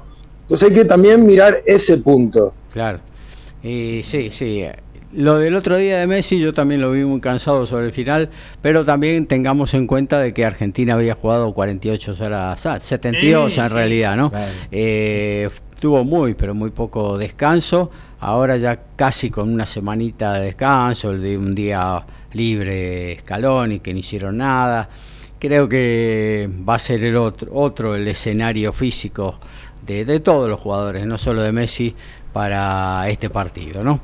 Sí, ahora fueron seis los ¿cuál, días. ¿cuál, sería para ustedes, ¿Cuál sería para ustedes el partido de los cuatro que se van a jugar Sacando, el sacando el corazón de Argentina, o sea, ¿cuál es Inglaterra-Francia? Claro, Francia, Inglaterra. y Argentina-Holanda también es un partido histórico, ¿no? Eh, más allá del corazón, Argentina-Holanda y, y Francia-Inglaterra. Francia-Inglaterra eh, es un partidazo, realmente es un partidazo. Creo que y aparte es un clásico también Francia Inglaterra, están ahí enfrente. No te digo que es como una Argentina-Brasil, pero bueno, para los franceses. Una Argentina-Uruguay. Y sí, para el inglés también. El inglés obviamente no compite contra las otras naciones del Reino Unido. No. Eh, lo tiene a Francia enfrente, pasando el Canal de la Mancha. Es como de alguna manera Argentina y Brasil. Yo creo que aparte ellos lo viven un poco de esa manera. Y no, eh, sí, eh, y, si vos este, parás algún francés, o inglés no, porque acá no puede parar, pero algún francés, a mí me tocó trabajar muchísimo con franceses, honestamente, no lo pueden ver a los ingleses. es, es, una rivalidad muy, muy grande en todo aspecto que hay entre Inglaterra y Francia. Y desde hace siglos y siglos y siglos. ¿eh? Y sí, en realidad Francia es de Inglaterra. O sea, Inglaterra este, lo, conquistó con Enrique claro, IV. Así que, este, después en fin, son, son cosas que pasan. Como el rugby también, ¿eh? Nuestro amigo Alfredo diría, hay una gran rivalidad entre Inglaterra y Sí, ni hablar, sí, sí, sí, claro. Eh, bueno, hasta aquí lo del fútbol, esperemos que, que todo salga bien. Viernes 16 horas, Argentina-Holanda, el partido que estamos esperando todos, que está esperando el país, ¿no? Se va a paralizar el país como lo hizo el, el sábado pasado también y en todos los todos los partidos del mundial, Horacio. Sí, que además eh, justo cae un feriado, así oh. que porque la oh. actividad en ese horario va a ser nula, ¿no? Yo no puedo no puedo de ninguna manera parar a mi vecino que me grita el gol antes. Eh, eso me está mortificando. No sé si voy a tocarle el timbre y voy a ir a verlo a la casa de él, porque siempre, siempre, todos los partidos. Digo, la otra vez lo vi en un canal y digo, no, hoy lo voy a ver en el otro, a ver ah, si es eso. No, igual. Ah, pero entonces es un Juan de Garay, el primer adelantado. Está en Qatar el tipo, no sé por qué ah. me grita los buscar goles. El, buscar el lado positivo, Gaby, siempre gol de Argentina. Claro, sí, pero viste. Mientras yo lo estoy mientras yo metimos, un gol. mientras yo lo estoy palpitando, el chabón está gritando como un loco. Pero hay un video, perdón, hay un video que se están grabando, como es costumbre ahora que hacen todo, que se graban desde sus casas viendo las reacciones, y se escucha gol, gol, gol, Y una chica dice, no, ¿en serio? Y, a ver, fue la jugada del tiro libre. Messi todavía estaba por patear el tiro libre. O sea, ya había 30, 40 segundos de delay. Era terrible. no, no, el, otro día, el, otro día, no era joda cuando yo te decía que, cuando vos decías que acá en Polvorín estaban cantando los himnos todavía. Este, con, ese gol que, que, que, viste, vos no me acuerdo cuál el partido que era el sábado. Este, ah, Holanda creo que era, ¿no? Holanda, de Holanda, claro. el gol de Holanda dijiste y yo acá estaba en un lateral que estaban haciendo los tiempos lejísimos. Estaban precalentando todavía. No, una cosa de loco, te le red acá, este Piorri, amigo Piorri siempre nos tiene atrasados acá. Bueno, hasta aquí hacemos lo de fútbol, amigos. Eh, Argentina-Holanda, viernes 16 horas. Vamos a hacer un, separador. Eh, informamos un poquito de todos los deportes y ahí nos vamos a meter de corrido con todos los compañeros y con cada una de sus especialidades. En esta, la 177 de Código Deportivo. Somos pasionales, tenemos buena onda y también nos calentamos. Sumate a Código Deportivo. Somos como vos. Y ya es final, Deportes Pereira, Independiente Medellín por la final de la Liga Colombiana. Han igualado 0 a 0 en este partido revancha. Van a penales. En automovilismo China ya parece una utopía, estamos hablando de la Fórmula 1 y por tercer año, casi cuatro consecutivos, la temporada de Fórmula 1 del año que viene, 2023, se ha bajado nuevamente del calendario de China por el tema, el nuevo inicio de la pandemia por el COVID-19. El panorama sanitario no ha mejorado y lamentablemente no se correrá en el país oriental. Las citas iban a llevar a cabo entre Australia y Azerbaiyán y se está especulando que puede ser Portimao en Portugal. Tenemos lista de entrada oficial para el Abierto de Australia 2023 con la presencia de Novak Djokovic que volverá a jugar el torneo tras no poder hacerlo en 2022 y entre los argentinos están Diego Schwarman, Francisco Cerúndolo, Sebastián Baez, Pedro Cachín, Federico Coria, Tomás Echeverry, Facundo Bagni y el regreso de Guido Pela a la competición oficial usando su ranking protegido y además entre las mujeres también Nadia Podoroska utilizando su, su ranking protegido será la única representante femenina de Argentina allí en territorio australiano. Y la Liga Nacional de Básquet, Riachuelo de la, Rioja, hace apenas dos horas dominó y arrasó a San Lorenzo de Almagro como visitante en el Pando. El triunfo fue por 86 a, 60, 72 a partir de una gran primera mitad con una gran actuación de Eric Flor, que vuelve a jugar en el conjunto riojano este año, con 18 puntos y 4 rebotes, 4 rebotes seguidos por 14 del base Manuel Bendía del Boca Juniors y 12 de Justin eh, eh, Jackson. Es la décima derrota de San Lorenzo de Almagro en 14 partidos y ya ocupa el antepenúltimo lugar en la tabla de posiciones. Qué final ayer la del Pando. Vamos a ir a un efemérides.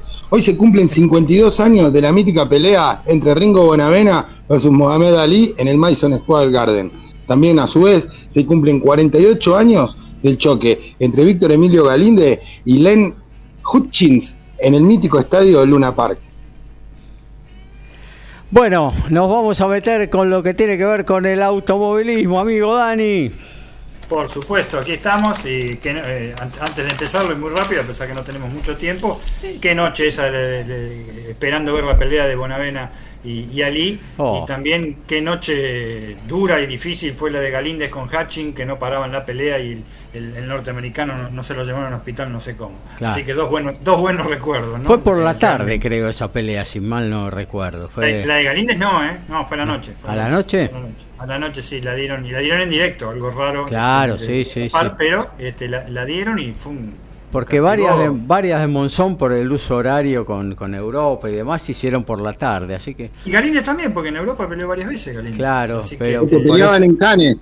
O, en Mónaco. Sí, en Mónaco peleó mucho. Mónaco, sí, este, y en Sudáfrica también, porque había, en Sudáfrica era antes, porque había seis horas de diferencia. Este, así que, en fin. Bueno, volviendo entonces, por supuesto, vamos a terminar lo que empezamos el otro día, Gaby, con respecto al, anuario, digamos, del automovilismo. Lo habíamos empezado con la categoría mayor, que es la Fórmula 1, y la categoría soporte, la Fórmula 3, donde corre el argentino Franco Colapinto. Pero ya tenemos para ver otras cositas este, bastante interesantes. Sobre todo, primero vamos a empezar por el Campeonato Mundial de Turismo, que es el eh, eh, WTCR, el FIA World Touring Car Cup. Eh, realmente fue un, año atípico, muy atípico. Se salió campeón el, español Miguel Ascona, un gallardo campeón, se puede decir, ¿eh? con, el Hyundai, ¿eh? este, este español con el equipo Hyundai que dio que hablar y le sacó bastantes puntos a uno que tuvo una gran actuación que fue el argentino Néstor Girolami. ¿eh? Tuvo una muy buena actuación con el equipo este, en Motorsport, con el Honda, salió bastantes puntos, aflojó en las últimas carreras, últimas carreras que ganaron generalmente siempre Nathaniel Berton de Francia o Gis Magnum el belga, ambos con Audi, ambos con Audi, y digo esto ambos con Audi porque eh, al equipo Audi ha llegado otro argentino también, que es el hermano, ¿eh? el hermano de, Néstor este, eh, Girolami, que es Franco Girolami, que participó en pocas carreras, en dos apenas, mejor dicho en cuatro, del, WTCR, pero tuvo un muy buen corto puesto en la última y mm, mostrando cómo están los Audis. el Torito de Mataderos, este, Guerrieri, no llegó en tan, en, tan buena posición como, como Néstor Girolami, que fue subcampeón, pero mm, para asignar y para redondear simplemente lo de BTCR, un año muy convulsionado, se retiró este, el, el Co, ¿eh? el equipo chino, fíjense, fíjense que Santiago Ruti, el uruguayo, y Jan Erlaek, el, bicampeón, y que podía ser tricampeón ahora, el, el, francés, terminaron en octavo y noveno lugar con 137 y 133 puntos. Estaban para ser los campeones, desde ya. y, ni, hablar de Van Möller, ¿eh? que también este, que salió un poco más atrás porque no tuvo buenas figuraciones, pero Linan El mejor equipo, sin ninguna duda, del WTCR. Lamentablemente conflictos con los neumáticos eh, suministrados por Pirelli hicieron que decidieran no correr más. ¿eh? Esto comenzó y fue una vergüenza realmente lo que pasó en el Gran Premio de Nürburgring, en el cual este, los corredores se pusieron, hicieron notas hasta diciendo que podían morir si iban a correr, porque los autos no se agarraban para nada al asfalto y no era porque había lluvia precisamente. Y a partir de ahí, de la otra carrera, este, el equipo Linanco, el principal, digamos, el equipo de origen chino, en realidad tiene mucho que ver con cosas este, este, alemanas también, ¿eh? tiene mucha relación con Audi. Audi tiene relación con todo, Gaby. Así que este, eh, eh, eh, los tipos decidieron retirarse, con lo cual digamos que se desvirtuó un poco el campeonato, quedó poco interesante. A pesar de todo, no hay que desmerecer a Mikel Ascona, que había tenido un tercer puesto el año pasado, y al equipo de Hyundai, ¿eh? sobre todo. Así que vamos a ver el año que viene, que va a haber este, por ahora tres, tres competidores, o sea, Néstor Geronami y Esteban Guerrero en el equipo Honda, pero con todo está el amigo este, Franco Geronami que va a correr para el equipo este, Audi. Y que viene de ser campeón con Audi, ¿no? Este año hablamos ahora, que es el TC europeo, salió eh, europeo, que es eh, la división menor eh, del WTCR, la cual parte al, campeonato mundial, que salió campeón habiendo sido subcampeón el año anterior. Claro. o sea, este, realmente este, impresionante lo que hizo este muchacho con, a ver, hubo 13 carreras, tuvo este, 4 victorias, eh, una, una sola pole position, nada más tuvo Franco Genome con, con el Audi Sport Tank, con Toyota PSS, para decirlo completo, que es un equipo belga, eh, en realidad. Este, eh, una sola pole position. Este, ¿Y qué pasa? ¿Cuál fue el secreto para sacar nada más ni nada menos 431 puntos sobre 620 en disputa? les digo cuál fue el secreto, tuvo nueve podios. ¿Eh? Eso es lo que le pedimos a veces a Franco Corapinto, la regularidad también, cuando no se puede ganar, sobre todo en esto que son carreras sprint y la otra carrera el otro día, el invertirse la posición en la grilla, hay que ser inteligente aparte también de tener un buen auto. Incluso los Linan Co también hacen eso en el WTCR. ¿eh?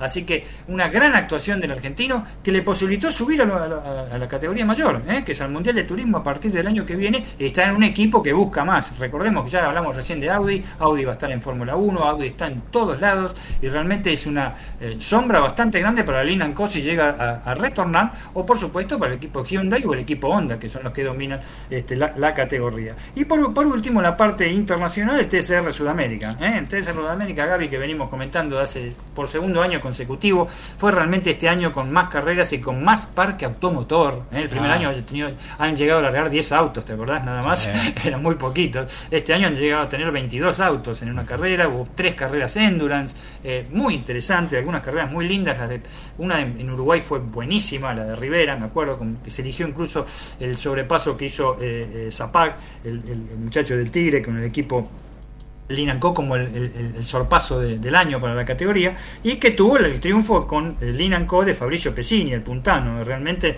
eh, no es que no lo conocía nadie. Este muchacho en, clase 2 fue campeón de clase 2 y en clase 3 estaba andando muy bien. De repente lo, llamaron los muchachos de Linanco y allá fue y hizo también un, campeonato parejísimo en una categoría que nos parece excelente, que el año que viene tiene dos carreras más. ¿eh? Brasil tiene cuatro carreras, Argentina tiene cuatro carreras también. Va a ser muy importante cada vez vez tenemos más autos, se hace un campeonato globalizado ahora el WTCR y es muy importante cómo ocupen las posiciones dentro del TCR sudamericano porque van a correr un campeonato mundial, una especie de Copa del Mundo van a hacer al final del año, ¿eh? con 60 pilotos eliminándose por sí. Así que miren si es importante el TCR, eh, el TCR este, perdón, R Sudamérica.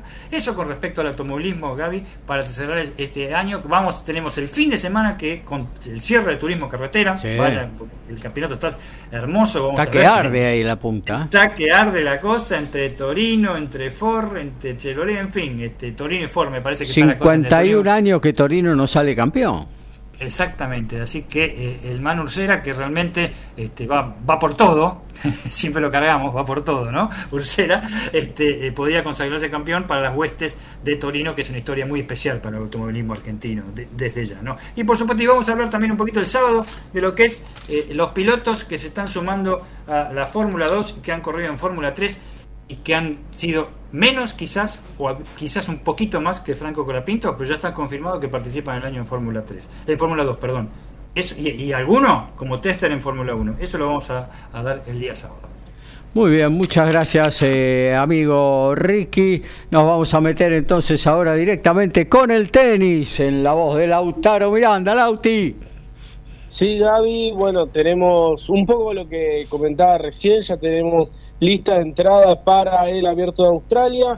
Muchos argentinos entre los hombres, destacando el regreso de Guido Pela, que bueno, salvo por el torneo de Montevideo, el Challenger de Montevideo, no ha jugado en el 2022, así que es el retorno de Guido Pela, en este caso a jugar un torneo de Grand Slam, el último de su parte había sido el abierto de los Estados Unidos del 2021, en el que había perdido en la segunda ronda eh, en aquella ocasión, así que tenemos el regreso de él y bueno, por supuesto todos los argentinos que, que, han concretado la temporada entre los 100 mejores. Y entre las mujeres, por supuesto, Nadia Podoroska haciendo uso de su ranking protegido, eh, que bueno, ya lo, lo, ha utilizado en algunos torneos previos y que ya había anunciado en el WTA que lo iba a utilizar, también lo utilizó para clasificar a Argentina a la United Cup, esta competencia mixta eh, por naciones de la que hablamos eh, en los días anteriores.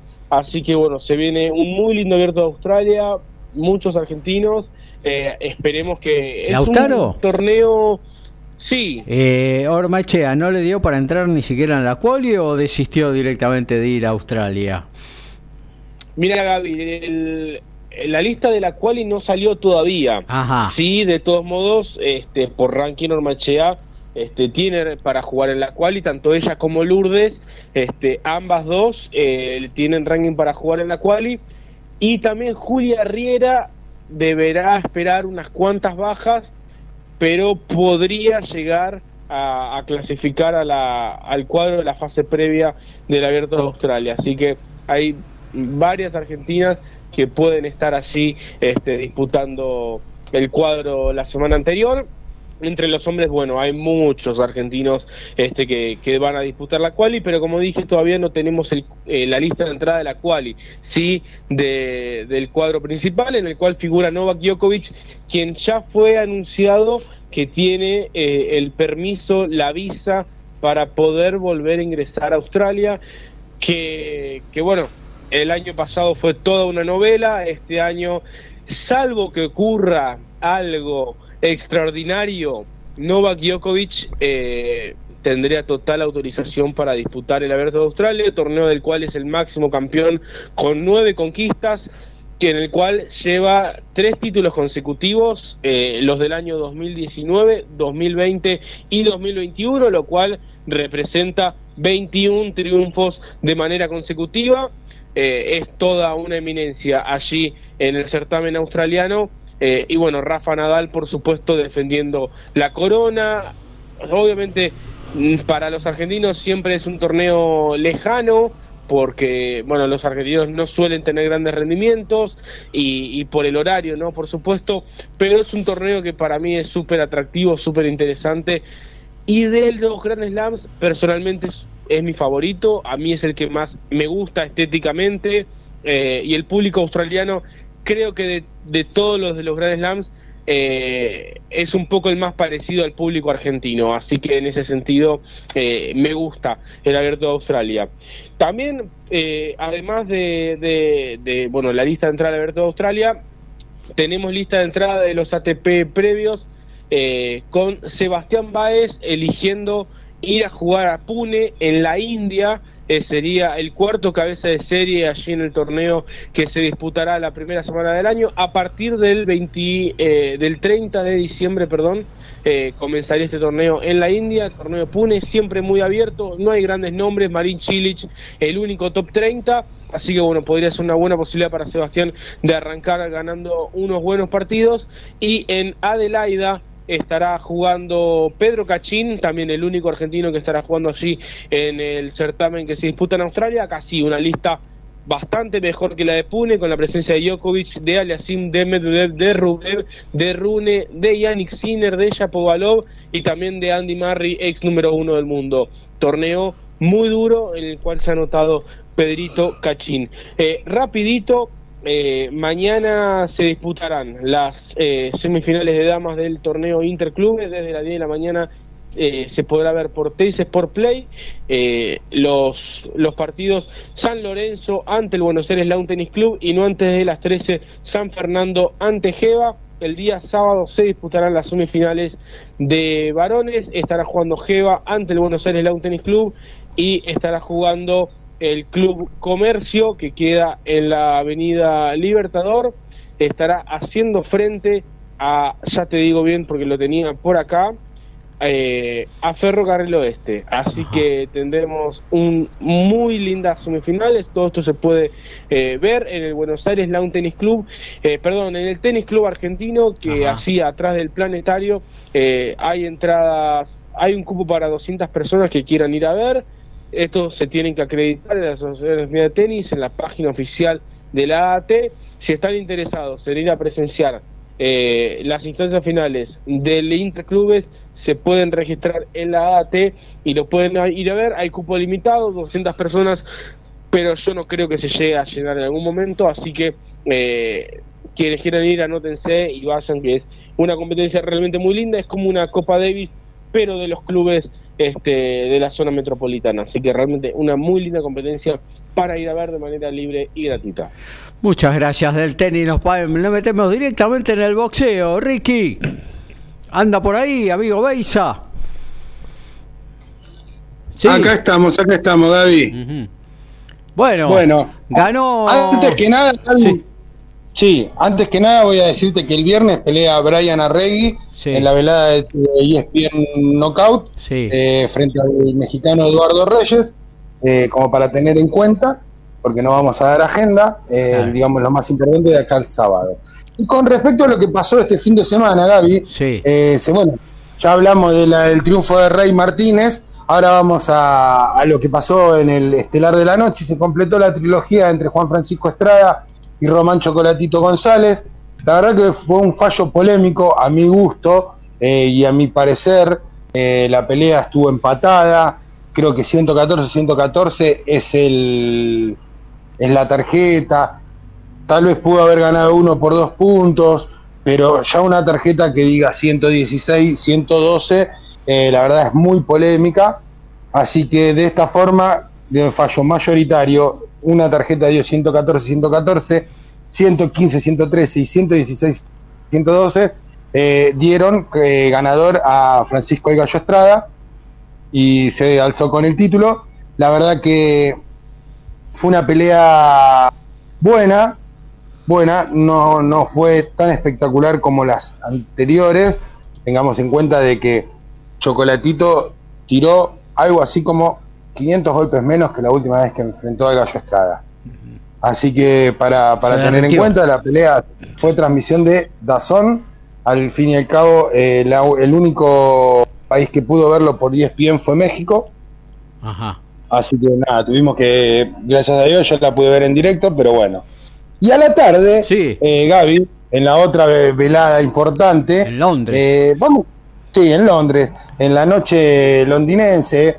Eh, yo te voy a decir algo. Para mí fue mucho mejor la pelea, aunque fue mucho más cortita, la pelea eh, coestelar entre Daniel Dubois y, el sudafricano Kevin Lerena. Duró tres rounds, pero Dubois, campeón, campeón eh, regular del peso pesado de la MB, cayó tres veces en el primer round. Se supo levantar y supo ir al ataque. ¿eh? Y en el tercer round, después de, tirarlo, Lerena se levanta y bueno, una metralla de golpes. Eh, paró, fue, fue el combate fue parado por el árbitro porque la verdad que estuvo muy, muy acertada la decisión del árbitro Foster ¿No había sonado la, campana? ¿No había sonado la campana ya? No, para mí el golpe entra justo. Por eso, pero mientras estaba, estaba haciendo la cuenta de protección, ¿no había sonado la campana ya? Del cierre del tercer round. Igual puede parar la pelea, ¿eh? No, sí, claro, pero bueno, si vos ves que más o menos está para seguir, le das el minuto, ¿no? De descuento, el minuto de descanso, digo. Sí, sí, es, es, aceptable eso también porque eh, tiene un minuto de descanso donde, bueno, puede llegar a reaccionar de, otra forma el boxeador. La verdad estaba muy sentido, fueron muchos golpes en una cuestión de muy pocos segundos lo que le lanzó Dubois. Eh, lo tengo acá Firulay saltándome. Bien, y bueno, como para terminar, Gaby, y de dejar paso, te digo cortito, en el estelar Tyson Fury gana y retiene su centro CMB de los pesados a poner knockout en el décimo asalto a su compatriota Derek Chisora en una pelea que la verdad no tuvo ninguna sorpresa. El Gypsy King hizo lo que tenía que hacer y lo que todos esperábamos. Creo que lo más importante de Gypsy King en el escenario o en el ring fue cuando hizo el careo con Music eh, y ya se está hablando de que el 2023 puede ser un gran año para la unificación de los pesados. Ahora quiere pelear, hace dos meses se retiró y ahora quiere pelear con todo, Gypsy King, ¿qué pasa? Eh, todo, todo humo, mucho humo. Para mí es, más humo de lo que le pasó a De Paul hoy, ¿eh? Yo creo que De Paul va a jugar, volviendo un poquito a esto. Puedo decir que está engañando eh, Scaloni. Sí, igual que Gypsy King. Gypsy King dijo no peleo más y y creo que eso, en el boxeo, decir no peleo más y volver al tiempo es para que te aumenten las bolsas. Hablando de bolsas cortito, es lamentable, es lamentable que un boxeador como Román Chocolatito González y un boxeador como Juan Francisco Estrada, entre los dos no lleguen a los 2 millones de dólares en bolsa. Y un tipo como Tyson Fury se lleve algo así de más de 10, 12 millones de dólares, más allá de que es un grandísimo boxeador, es el campeón CMB de los pesos pesados, pero estos dos muchachos dan guerras y tendrían que empezar a ver eso de los pesos chicos, pagarle eh, un poquito mejor. Bueno, muchas gracias. bolsa me llevo los dos palos. ¿eh? Claro, obvio, sí, sí, si me dan dos palos no, no discuto. Eh, bueno, muchas gracias amigo Ricky. bueno, poquito tiempo para el básquetbol, pero vamos a pasar con el amigo Dani Medina. Muy rápido, simplemente Obras Vázquez impuso sobre Unión de Santa Fe anoche por 80 69 en el Templo del Rock y es el nuevo puntero de la Liga Nacional de Básquet 22-23. ¿Por qué? Porque hace 10 partidos consecutivos y seguidos, Gaby, que viene ganando.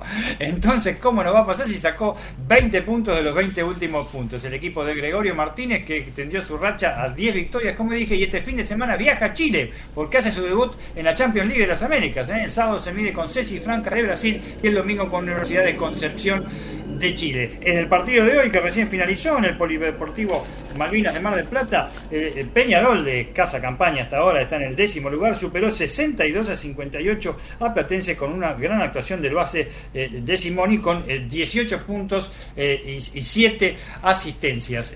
la última, simplemente, Campazo con grandes, grandísimas posibilidades de ir al básquet serbio, de ir a la Estrella Roja, a pesar del hermetismo de, del club, que no está anunciando todavía este, su incorporación, 1,8 millones de, euros son los que pondrían los serbios, que está apoyado, eh, este pase está apoyado totalmente por su presidente y, solucionaría todos los problemas financieros, incluso con la plata que, que Campaso le debe al Real Madrid. El otro ofertante tendría que ser el, conjunto, este, el merengue, el Real Madrid, que todavía no se han expedido, pero es casi seguro, casi, eh, que también a casi se lo han llevado eh, preso y al SIC también, este, que la semana que viene se sabe a dónde Facu Campazo va a ir a jugar. ¿Qué va a hacer el Estrella Roja con tres bases? Porque hay un muchacho serbio que se llama Neodosic que juega en la selección y que juega muy bien. Y aparte Luca Vildosa la está rompiendo. Y Campazo sería el tercer base. La verdad no sé.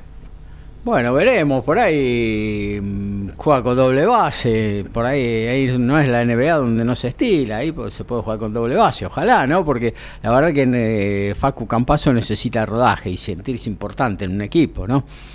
Sí, ojalá que si llega a ir, este, eh, los muchachos están teniendo reuniones ahora Bodioga con el jefe de la FIBA, con el, de, este, con el tema de la Euroliga, este, para que lo cedan después en febrero a Campazo si llega a ir. ¿no? En cualquiera de los, el Real Madrid va a ser más difícil, me parece.